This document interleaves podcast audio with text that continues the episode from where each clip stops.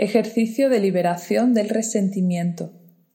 Este es un ejercicio para hacer con cualquier persona menos con tus padres. Para ellos tendremos ejercicios específicos. Primero elige a la persona con la que quieras hacer el ejercicio. Solo una persona cada vez. Segundo, escribe en un papel todas esas cosas por las que te sentiste herida en el pasado, lo que provocó tu enfado, las cosas que le echas en cara a esta persona. Ahora es el momento de ponerse en el plan víctima. Ahora sí, este es el momento. Luego abandonaremos este rol, pero ahora mismo es necesario porque queremos tocar la máxima herida posible. Así que intenta ser lo más egoísta que puedas en este momento. Aunque sean cosas pequeñas que ahora mismo tú puedas pensar que no eran importantes, ponlas. Ponlas en ese punto caprichoso. Vamos a llevarlo al extremo para que de esa manera puedas conectar mejor con la ira. Una vez que tengas todas esas cosas y te hayas quedado tranquila, puedes pasar a la siguiente fase del ejercicio, Dedícale a esta parte, la de escribir las cosas por las que estás resentida, el tiempo que necesites.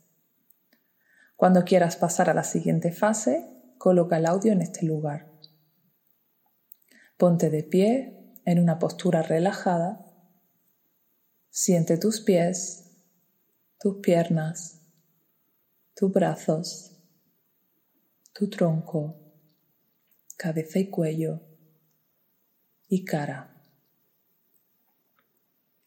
Siente todo tu cuerpo al mismo tiempo. Conéctate con todas las sensaciones corporales, con la respiración.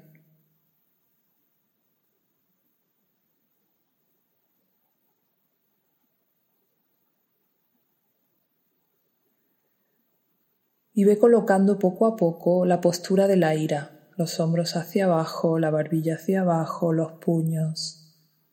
Y ahora, si es necesario, toma ese papel, ponlo cerca de ti, que lo puedas leer.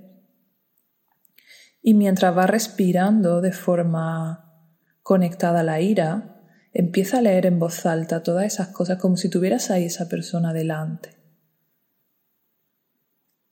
Ve conectando con la emoción.